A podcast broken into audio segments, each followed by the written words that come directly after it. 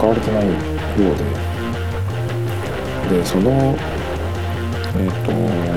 技術を入れるのにまあなんかそのコスト的なものなのか中のあの部品の問題なのか分からないんですけど、まあ、それならちょっとやめようかみたいなね感じになったっていうのを聞いたんですけどでもあれ 3D タッチをなくしたのはそのあれ便利だと思うんですけど普及させさせなかったアップルの自分の自分らのせいじゃないっていうふうにちょっと思っちゃうんですけどね。あの 3D タッチがあるとまあこれは今使ってる iPhone は8プラスなんであのアプリを切り替えるのにホームボタンを2度押ししてあの切り替えの画面を出すんですけどもそれ以外にもあの左側のエッジ画面のエッジをグッと押し込むとその切り替えの、えー、と画面になるんですけどそれとかあとアプリのアイコンを長押しした時にあのアプリによっては立ち上げる時にそのどの機能から使い始めるかっていうのはそのアイコン長押し 3D タッチしたところから選べたりするんですよ例えばその家計簿アプリとかよく使うんですけど。普通にその何か入力したい時にアプリを立ち上げてでそれからあの使った分出勤した分を入れるってなると出勤っていうそのボタンを押してその入力画面を出すんですけど 3D タッチでグッと押し込んで最初からその出勤の画面が、えーと、出るように起動するっていうのもあったりとか結構そのアプリによっては 3D タッチからのいろんなことができるアプリもあったりするんでそれとかねあとキーボードでこの長押しすると,、えーと、3D タッチで長押しするとグッと押し込むとカーソルがそのまま動かせるっていうのがあったりしてで最近のやつはあの最近の OS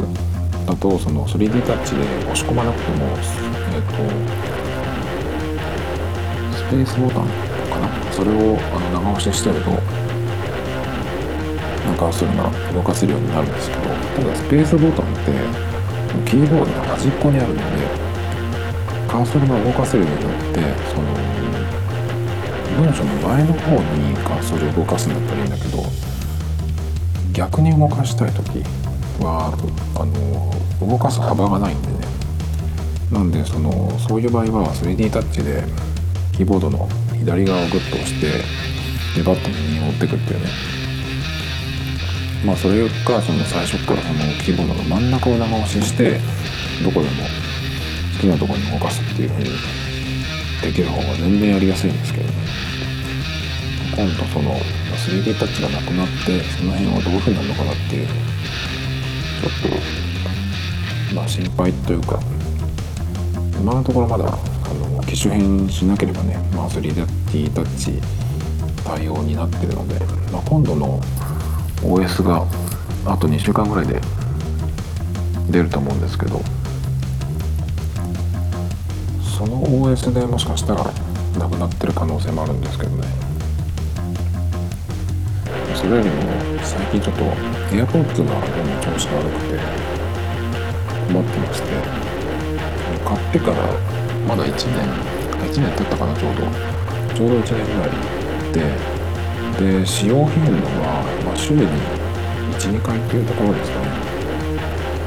ちょっと前までは、まあ、iPad があったんで iPad を家で使う時に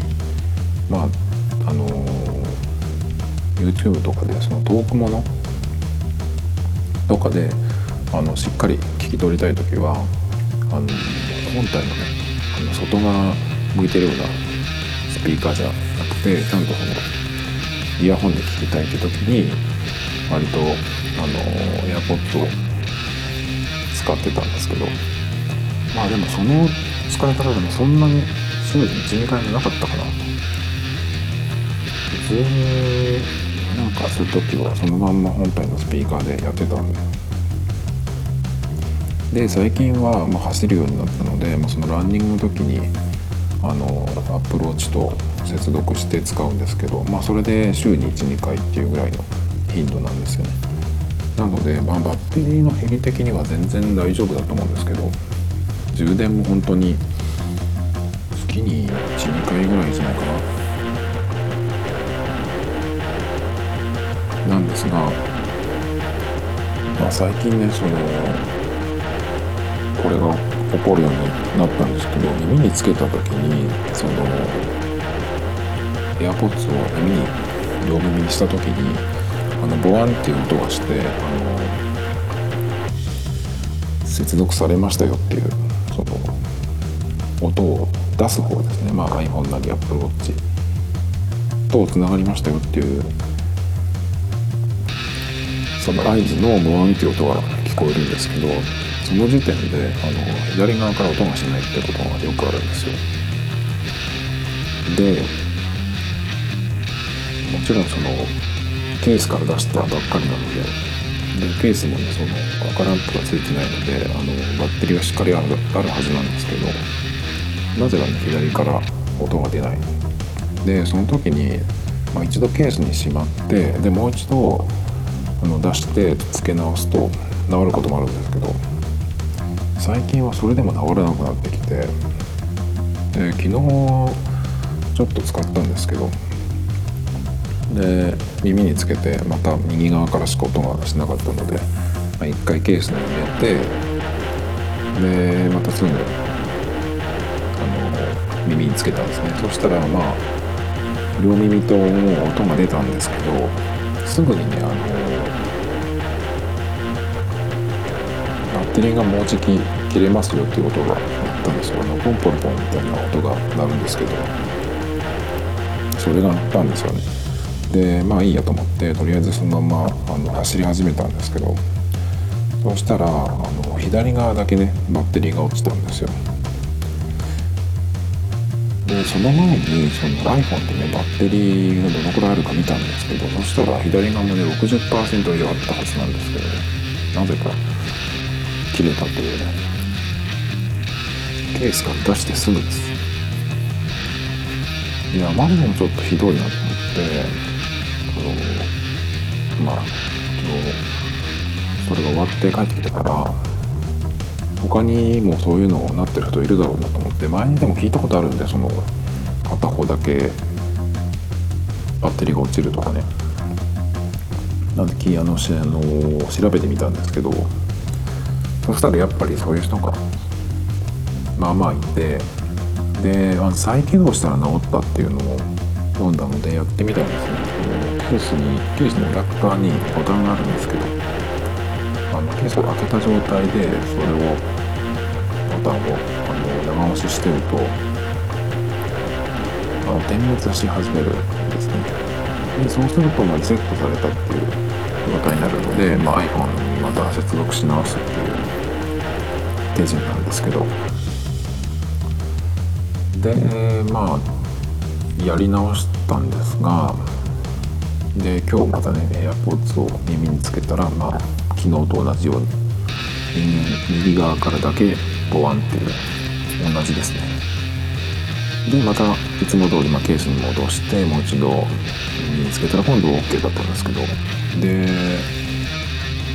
それ以降今日は何回か外で、えーと、普段あんまり外に持っていかないんですけど。移動の時とかってやっぱり AirPods はあの落ちたら嫌っていうのと風切るように弱いなかなと思ってて。なのでま基本的にはそのランニング中以外は家で使うくらいなんですけどね。でもちょっともうちょっと使ってみようかなと思ったんですがやっぱりそんな感じで。でもその後は、一度ちゃんと両耳で接続できるようになってからはちゃんと聞こえてたんですけどね。あまりにもちょっとね安定しなさすぎなんですよ。ねちょっともう AirPods 嫌だなと思い始めてでまあ昨日発表された iPhone11 もまあ個人的には相当ダサかったしねちょっとこの瞬間にねそのイヤホンがあのそんな感じなのでちょっと本気でちょっとアップルから離れようかなっていうふうにちょっと今日は考え始めていたところなんですね。でもじゃあ実際にそのアップルのものを使わないようにするとなると考えないといけないことがいっぱいあるんですよ。今はアップルのものって、まあ、Mac、iPhone それからまあ AirPods、Apple Watch これですねまあそれで前 iPad も使ってましたけど今はまあぶっ壊しちゃったのでまああと2ヶ月とかそのぐらいしたらまた買うと思うんですけどだから結構あるんですよ。で Apple Music も年間契約で使ってるしだから本当にねあの1個やめるとなると構他のものも変えていかないとっていう感じになってくるんですよね。で一番そのアップルもし使わないになると何を変えなきゃいけないかとか困ることって何だろうと思ってで一番最初のポイントなのがパスワード類ですね。なんかそのサービスとかにログインする時とかそのまず最初にそのアカウント作る時にまあサファリでねアクセスしてあのアカウントを作って最初にログインした時にそのサファリ経由で iCloud にそのアカウントを丸々保存しているので、まあ、作る時もねその適当にというか、まあ、めちゃくちゃにランダムなパスワードを作ってまあ一応その段階でスクショぐらいは取っとくんですけど、まあ、そのまんますぐ最初のログインをしちゃって保存すればまあ、iPhone だったらとはタッチ ID で認証するだけだし、まあ、Mac でもそのログインの時の Mac にログインする時のパスワードをいつものを打ち込むだけなのであのパスワード覚えておかなくてもいいしその、まあ、サービスとかサイトによってその全部変えてもね全然パスワードを使うのがすごい楽なんですよね。だけどその例えばその iPhone やめて Android に行った場合これを1個ずつ持ってくっていうのはかなり面倒なんですよね。の設定からまあ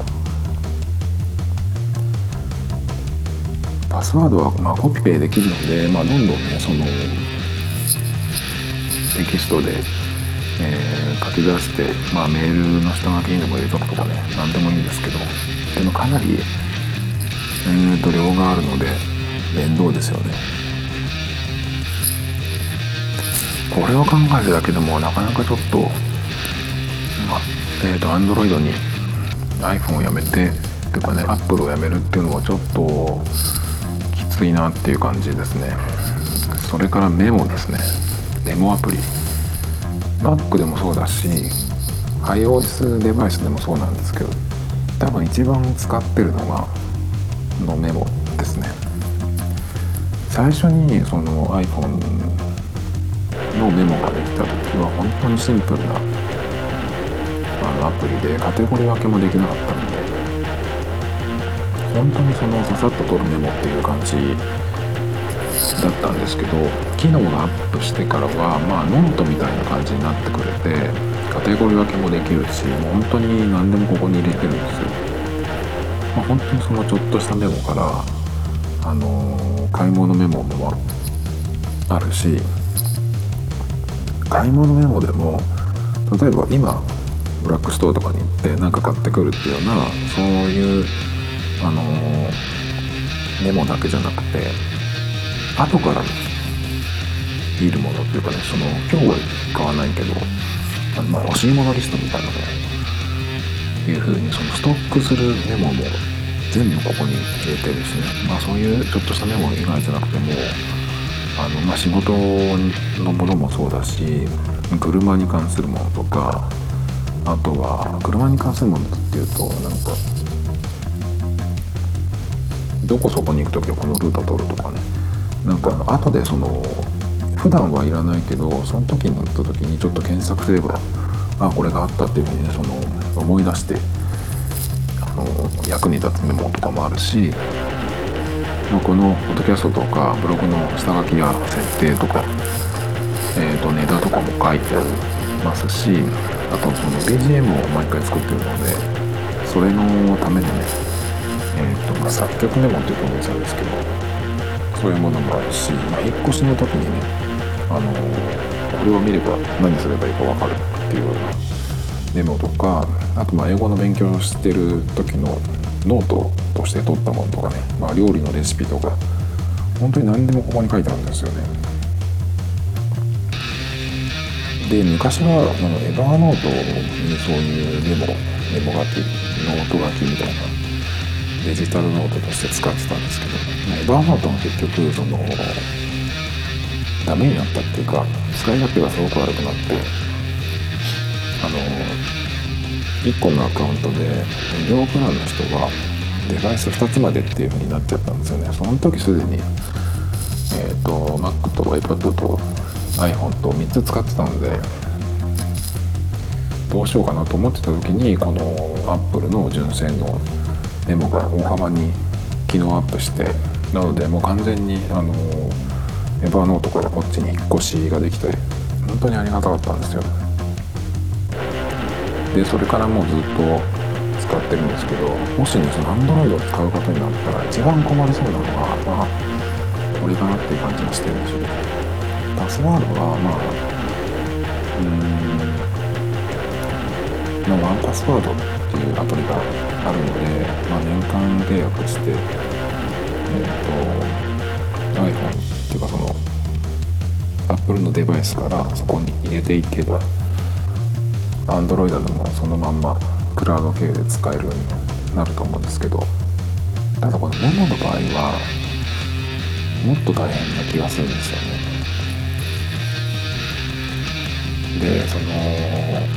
自分でそのアプリを探して、え、移行するっていうことになるんです。なると思うんですけどそうなるとまずそのアプリが続くかどうかっていうのも問題だし、まあ、仮にえーと、ギャラクシーにしたとして、まあ、サムスンがねなんかその純正のメモアプリみたいなのを作ってるとしても、まあ、それがね続くかどうかっていうのもあるし、まあ、また次にサムスンを使うかどうかっていうところもあるのでそういう意味ではそのデジタルのメモとかノートアプリっていうのはやっぱりアップルのメモが一番その安心感があるんですよね。僕は結構いつもねその Android にしようかなってちょっと具体的に考え始めるといつもここで止まるんですよねあなのでまあ実際に Android を買う時は Apple とか iPhone をやめてそっちに移行するじゃなくて2台持ちの期間をねさ最低でも1年ぐらいはあの持つと思うので、まあ、その間にねちょっとずつその必要なものを、えーと、両方で使えるようにして、まあ、いつでもねどっちかに決められるようにすると思うんですけどなかなかこのメモは大変かなと思います。それとまあ Apple Music ですね。これは年間契約しているのででもこれは多分確か Android でも使えるみたいなのが大丈夫なんですけどね。ただそのもし本当に Apple のデバイスをやめたら更新しないかもしれないですね。そうすると、まあ、自分が持ってるその CD とかからの音源をクラウドに上げてで他のデバイスでダウンロードしたりストリーミングで聴くっていうことが他のサービスではできたかなっていう感じなんでないやつも結構あるんでこれもちょっと困るかもしれないですね。あとポッドキャストと GarageBand ですね。まあ誰も聞いてないとはいえこれ続けることを目的でやってまして今日48回目で50回に近くなってですけどまあとりあえず100回を目指してやるつもりでいます。なので、えーと、このポッドキャスト自体は、まあ、今 iPhone で録音してでそれを Mac のガレージバンドに入れて、まあ、音楽とかつけて編集。でそれをまた iPhone にメアドロップで移してアップロードっていう手順なんですけど Android になるとその連携ができなくなるので、まあ、全て Mac でやるようになるんですけど。まあまずその Mac もね割ともう、えー、と問題なく動いてますけど、まあ、古くなってきてるのでまあ買い替えるからいいんですけどね。それよりもその GarageBand に直であの喋ってるのを録音してっていう風に変えないといけなくなるんですけどね。今までその直録ってやったことないんでまあマイクがねその今探してるんですけどそれはどういうマイクになるかっていうのもありますけど、まあ、それで決まるかなっていう感じですね。まあここはでもそんなに問題じゃないかな。あと Apple Watch ですね。これはもうもう結構大きい、ね、考えないといけない。ものの一つで Apple Watch も使い始めてもうじき1年経つんですけど昨日ま発表されたシリーズ5は買うかどうかちょっと微妙な進化でしたね。シリーズ3からシリーズ4になった時3を持ってる人からすると4は別にそんなにっていう感じだったんですけど、3を見送って4から買った僕としては結構大きい進化だったと思うんですよね。デザインも薄くなってすっきりしたしあと、まあ、画面がねその画面のその表示表示率っていうんですか？が広くなったんですよね。今まではその角があの四角かったんですけどシリーズ4から角が丸くなってその分その表示領域を上がったりして。で遅いなと思ってた動きもそのシリーズ4の、まあ、チップになってかなり速くなったので、まあ、ここで使い始めたんですけど、まあ、シリーズ5は、まあ、チップが速くなるっていうのはもちろんなんですけどもそんなに、これがあるからやっぱ買い替えたいっていうのが今んとこないんですよね。iPhone とかに比べたらまだまだあの1年でどんどん進化すると思ってたんですけど今年はあんまり進化がしなかったっていう印象ですね。触ってみないと分かんないっていうのももちろんあるんですけどあの1個コンパスが乗るっていうのがあってそれでそのマップが使いやすくなるかなと思ったんですよ。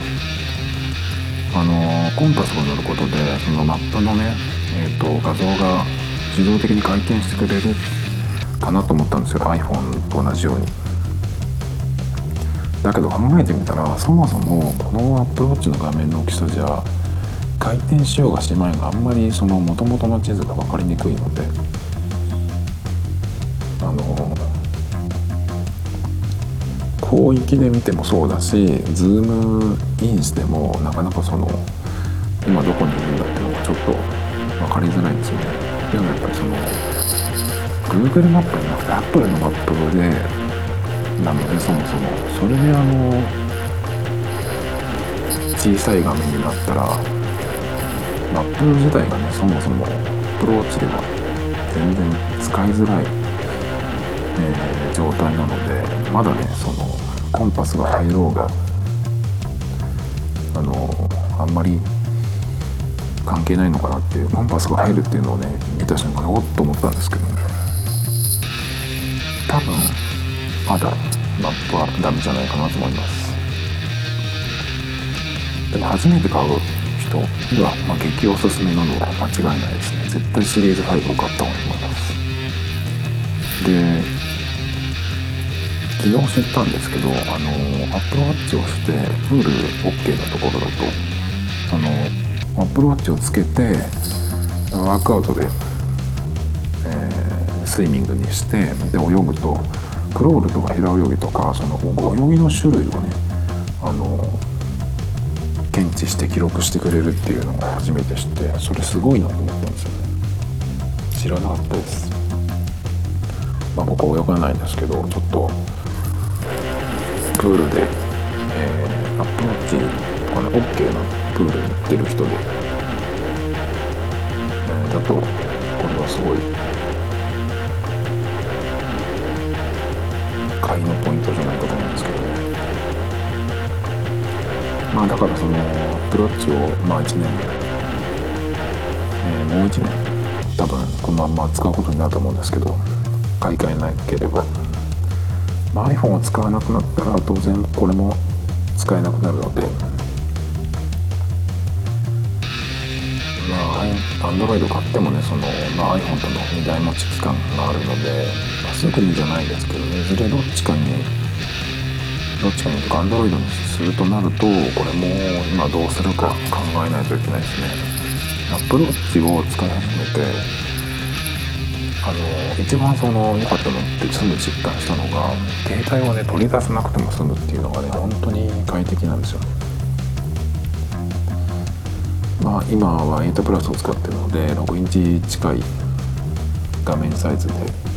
まあ iPhone10 シリーズもそのぐらいのもっと大きい画面サイズもありますけど大体このぐらいの大きさっていうのはもう多分スマートフォン自体がね変わってこないとまあこのぐらいの画面サイズのものをずっと持ち歩くことになると思うんですけど。このぐらいのサイズだとポケットには入れておけないんですねまあ入らないことはないけどすごく存在感があるし重いのであのズボンもねこうズルズル落ちてきちゃう感じなんですねだから当然まあはバッグに入れとくことになるんですけどま買い物の時にねそのバッグから取り出さなくていいっていうのはすごい楽なんですよね。まあ、買い物の時に取り出すっていうのは、まあ、Apple Pay でね支払いをするからなんですけど、まあ、そのためにバッグを出さなくていいっていうね持ってくるだけであの買い物ができちゃうので本当にこれがすごい快適なんですよね。まあ、できればねバッグも持ちたくないですけどだから次の iPhone をどのサイズにするかっていうのはちょっと悩みどころですね今のこのボディボディとかね本体サイズのままで、まあ、マックスサイズにすればまあ本体サイズは同じくらいだけど、まあ、画面のサイズがでかくなる。それか、まあ、今の画面サイズのままでいいから本体を小さくするっていう。かどっちかですね。まあせっかくならなんかさらに画面のサイズ大きくなるんだったらそっちも欲しいなってやってみたいなっていうのもあるんですけどね SE はいらないですね小さいのはちょっと嫌だな今よりあの狭い画面にする気はないですね。まあ、なのでどっちにするかまだ決められないですけどまあでも10月になっちゃうかな、まあ、そんな感じでアップルからいつでも離れられるようにすれば、まあ、すぐにでもね Android との2台持ちを始めるのが先かなという感じですね。でまあ Apple Watch も、まあ、今年買い替えちゃうとあの、まあ、Apple 使い続けるっていうようになってしまうのでまあでも iPad はどうしても他にないから最後まで残るかもしれないですね。まあそれでもまあいついつでもねあのやめられるように準備しておくっていうようにしようと思います。